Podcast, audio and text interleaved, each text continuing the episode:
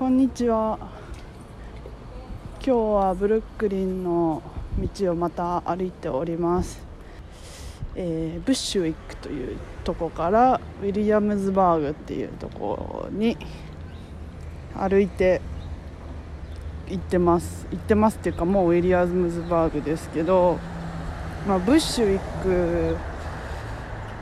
がすごい、まあ、グラフィティがある場所なんですけど前はあのガイドの人に案内してもらって、えーっとグリーンポイントっていうところからウィリアムズバーグブッシュウィックまで歩いて案内してもらって、まあ、それを1日かけてやってもらってでもう疲れ果ててブッシュウィックに着く頃には。でももうすごいグラフィティの数でちょっとまた改めて来ようっていう風に決めてたので今日はブッシュウィックから歩こうということで、えー歩いております。はい。あの前もブルックリンからお届けしたんですが一応マンハッタンの方が正直行っててマンハッタンの方が歩いてるのでそっちの方がなんか土地感はなんとなくつかめてきたんですけどあのブルックリンはまだ土地感があんまりつかめてなくてまああのなんだろう分かりやすくはあるんですけどまあ歩き慣れてないのでここがどこかっていうのをちょっと地図を見ないと分かんない状態なんですね。だからまあできるだけ歩いてこう土地感をつかみたいなっていうふうに思ってます。できるだけ。まあ多分ね数日そんな23日歩いたぐらいではまあ慣れはしないんですけどまあでも本当にいっぱいどの道歩いてもグラフィティに会えるのでもうすごい楽しいです。でさっきまで、えー公園で休んでたんですけどあのスケートパークがあってすごいスケートしてる子たちがいっぱいいてでなんか普通にベンチに座って眺めてたら横に座ってきたあのカップルがいて高校生ぐらいのラテン系のカップルで男の子が上半身裸ででなんか急に喧嘩し始めてでなんかめっちゃ男の子叫んでて大丈夫かと思って。あのしばらくしてあ収まったなと思って顔を上げたらあのちょっと向こうの方でなんかバスケやってて一緒にあ仲直りしたんかなと思ったらなんか普通に怒鳴り合いながらバスケしててちょっと笑いました。うん。まあそんな感じであの、まあ、みんなねそうおのおのすごいかっこよくてもう私がツボなスタイルの黒人の男の子がいてちょっと大通りに出たので車の音がうるさいです。で、まあ、あの黒いポロシャツであの赤のマークプジョーのポロシャツなんですけど赤のプジョーのあのライオンのマークがドンと入ったポロシャツにちょっと明るめのジーンズ履いてで靴がコンバース黒のコンバースででローカットででオールスターじゃなくてあのなんていうのオールスターじゃないその星と矢印みたいなあのコンバースのマークがあるじゃないですか。あのマークのローカットの靴でそれも黒のボディにその赤のあのマーク。でめちゃくちゃかっこよくてその靴とポロシャツの色が一緒ででジーンズもいい感じに緩くて結構私の前を滑ってたのでよく見てたらあのジーンズになんか,、ま、なんかマジックかなんかでなんか細かいこうイラスト描いててもうめちゃくちゃかっこいいなみたいな。しかもそのイヤホンしてたんですけどそのイヤホンもその Bluetooth のじゃなくてこう普通に線があるノーマルのあの iPhone についてくるイヤホンをイヤホンの線をそのポロシャツの中に入れて音楽聴きながらスケボーしてるっていう超かっこいいスタイルの子がいてああかっこいいなって思いながら見てました。なんかなんだろう。彼彼がそのスタイルするからかっこいいっていうやつ。彼ありきのスタイルというか。うん。なんかその服をね私が着ても様にならないんですけど彼が着るからめちゃくちゃかっこいいっていうスタイルがやっぱりグッときますよね。っていうちょっとあのファッション情報でした。そんな感じで昨日の話をしようと思うんですけど昨日はあのワクチンの2回目をね接種してきました、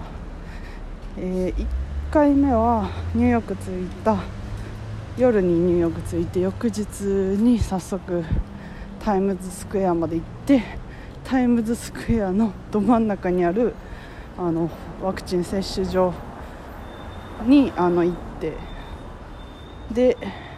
接種してみたいな。でその時はアテンドしてくれるあの日本人の方がいて、まあ、その人に頼って接種できたんですけど、まあ、2回目はあの1回目の時にこの日に来てねっていう予約をしててで、まあ、2回目も同じところだから、まあ、大丈夫かなと思って1人で2回目は来ました。ちょっとなんだろうな。とはいえ私英語できないんで、えー、不安もあったんですけどいろいろね聞かれるのであの定型事項ですけどを聞かれるので不安はあったんですけどまあ特に問題なく接種所も1回目の時より全然混んでなくてスムーズに受けることができました、まあ、そういう感じでアテンドしてくれた人にも報告してあおめでとうみたいな感じになってあの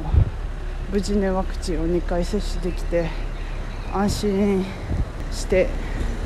で夜その日えー、ブロードウェイを見に行く予定で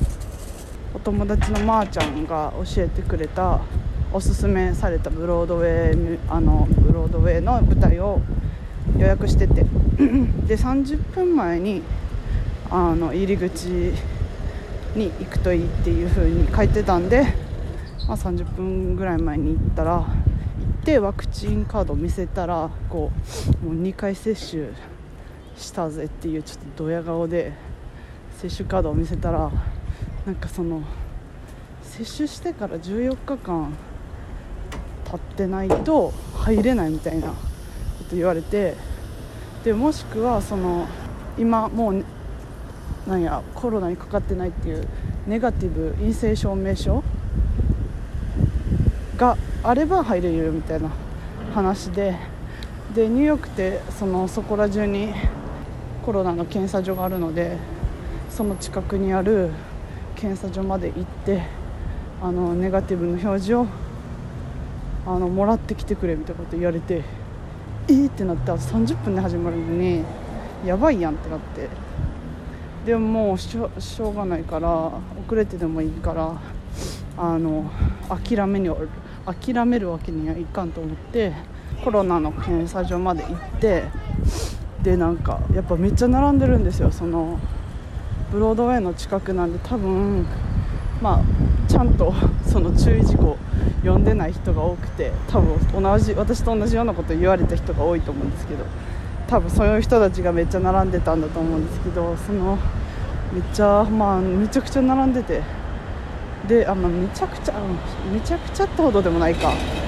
うんちょっと持ったかもしれないまあでも結構並んでてでももう並ぶしかないと思って並んでだから進み具合は割と早くてで検査受けて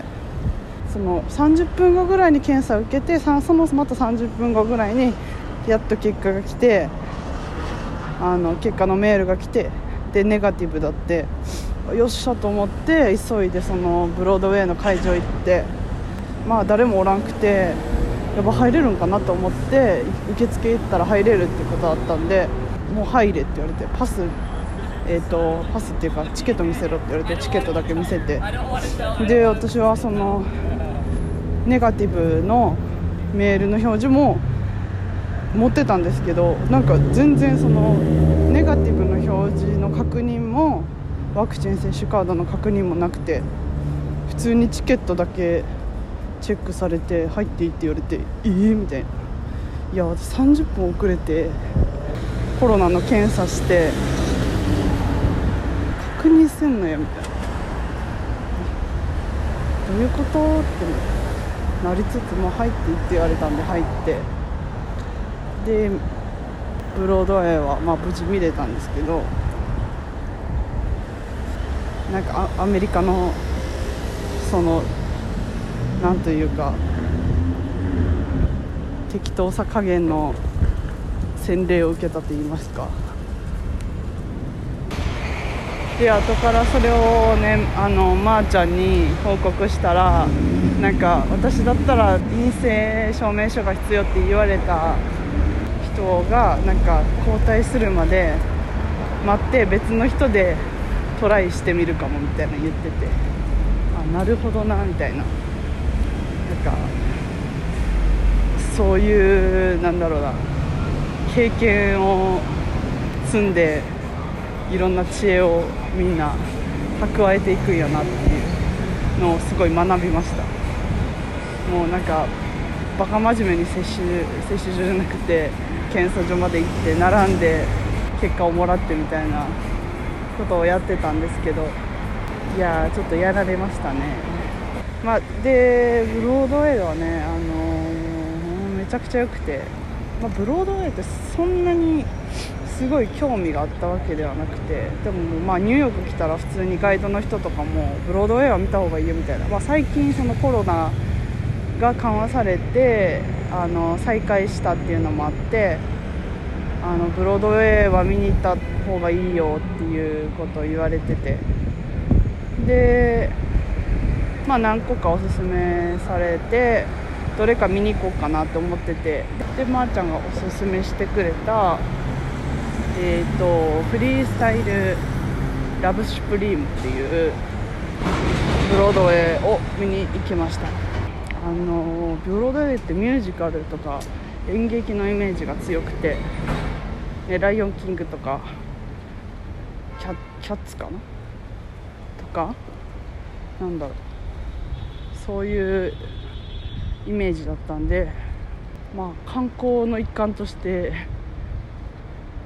見とくかみたいな感じだったんですけどなんかもうその内容すごい良くてでもあのー、まあ私英語がわからないんで正直その内容はほとんど分かんなかったんですけどそのブロードウェイの公演自体が結構スタンダップコメディとかを織り交ぜてやってたりあとお客さんと会話してでその会話の内容を要約した即興演劇みたいなあとフリースタイルラップとかをお客さんから聞いたキーワードとかを織り交ぜてやっていくみたいな感じだったんで結構言葉ありきだってそれが分からなかったのは正直めちゃくちゃ悔しくてやっぱ分かったらもっと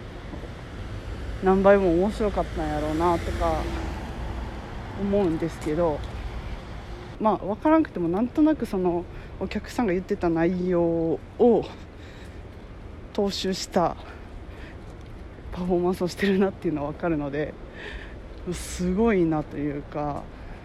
本当にザ・エンターテインメントというかストリートな感じがすごいしてストリートってめっちゃなまったけどすごいストリート感あふれるというかなんか私がこうねこの3週間ぐらいで見てきたニューヨークの人たちの人の良さとか人間味とかエンターテインメントへの愛とかなんかそういうのを凝縮したようなパフォーマンスであもうすごい本当に。めっちゃ良かったですね。なんかその公演は司会みたいな、まあ、キャストの一人の人が観客にクエスチョンを投げかけてで観客が「はいはい」って手挙げて喋りたいみたいな感じで。であの選ばれた人があのマイクを渡されてでそれで喋るんですけど昨日の公演はなんか普通の多分高校生か中学生の女の子が選ばれてでその子の今日の一日のことをずっと話してたんですよ。なんか朝ごはん何食べてみたいな。で学校行ってみたいな。で学校は電車で行ってみたいな。でなんかで学校終わって友達と友達行く行ってみたいな。で友達行くで寝てしまったみたいな。で起きたら友達がなんかご飯作っててみたいな。でなんか普通のその子の日常を話しててまあなんかその話してる時もこうそのキャストの人はやっぱりプロなんで受け答えがすごい面白く回しててめちゃくちゃその間も笑いが絶えない感じだったんですけどキャストが歌う人ラップする人が3人でえっ、ー、とボイスパーカッションする人がボイボイスパーカッションか。ボイスパーカッションする人が1人いてで2人あの演奏楽器演奏する人がいるみたいな体制でで、まあ、その中の1人の人が、え話を聞いててでその話が終わったら全員でさっき聞いた話を即興でエンターテインメント化していくっていう神業をやっておりましてめちゃくちゃすごかったですねそれが。もうなんか即興とは思えない。まあなんだろうな。どこまで即興なんやろ。う多分まあ私もねそんなに話の内容を全部把握してたわけじゃないんで。英語分かる人にはどういう風に見えたったか分かんないんですけどあもうとにかく本当にフリースタイルで本当になんかその普通の学生の日常をエンターテインメント化していくみたいな。多分この演者の人とかは多分四六時中そういう普通の日常をどうエンターテインメントにするかみたいなのを考えてるんだろうなっていうふうに思ってて。なんかそういうのが日常になったら本当に毎日 めちゃくちゃ楽しいやろうなみたいな。なんか全然違う景色が見えてるんだろうなっていうふうに思って、うん、すごいまた新しい世界を見せてもらった感じがしてめちゃくちゃ楽しかったです。ね。英語をもっと頑張ろうってめっちゃ思いました。はい。まあそんな感じですね。ちょっとアメリカの適当さの洗礼を受けつつ、えー、ワクチンも無事接種できてあの症状は今のところほぼない。腕はちょっと痛いですけど、まあ、あの体調に全然問題はなく今日もガンガン歩いております。1週間後にはニューヨークを立つので、えー、まあ、体調も特に問題ないということで、えー、精一杯歩歩き歩き倒してニューヨークを満喫しようかなと思っております。えー、来週来週の今日かな？出るのが。でそこからは、えーと、LA に飛ぶ予定でございます、はい、まだ日本には、えー、まだまだ帰りませんのでまた来週、えー、どういう状況か分かりませんが更新しようと思いますのでよかったら聞いてください。では。